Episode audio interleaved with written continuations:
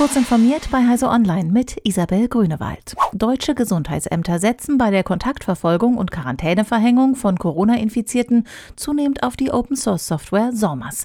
Das System ist weltweit zum Management von Epidemien im Einsatz. Recherchen von CT zeigen, dass sich Angreifer bis vor kurzem einfach von außen in SORMAS hätten einklinken und Daten manipulieren können. Denn bis Mitte März wurden bei jeder Installation von SORMAS zu Demozwecken ungesicherte Standard-Accounts angelegt. Die zugehörigen Passwörter standen fest verdrahtet im Quellcode. Wer diesen studierte, konnte sich mit diesen Zugängen von außen über das Internet in die Systeme einklinken und nach Belieben Personendaten auslesen, verändern oder löschen. Alle Infos zur Sicherheitslücke finden Sie auf ct.de.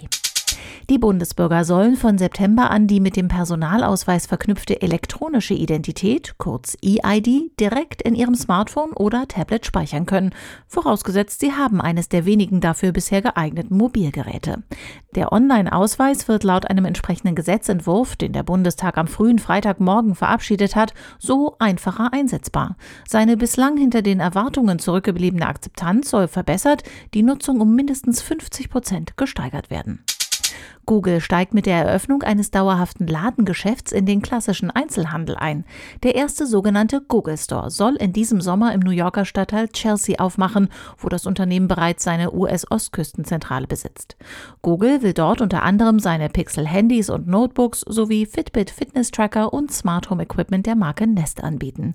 Die Tochter des Alphabet-Konzerns setzt damit auf das Erfolgsrezept des iPhone-Riesen Apple, der hunderte solcher Geschäfte betreibt und damit schon seit Jahren seine Umsätze steigert. Nach monatelanger Pause bereiten sich die deutschen Kinos auf eine Wiedereröffnung vor. Zum 1. Juli soll es nach dem Willen mehrerer Verbände an vielen Orten wieder Filmvorführungen geben. Angesichts des Impffortschritts und der sinkenden Infektionszahlen stehe die gesamte Kinobranche bereit, heißt es in einer Erklärung unter anderem von HDF Kino und AG Kino. Diese und weitere aktuelle Nachrichten finden Sie ausführlich auf heise.de. Werbung. Kennst du die BDBOS? Wir machen digitale Kommunikation technisch möglich. Für Regierung, Verwaltung und Einsatzkräfte in ganz Deutschland.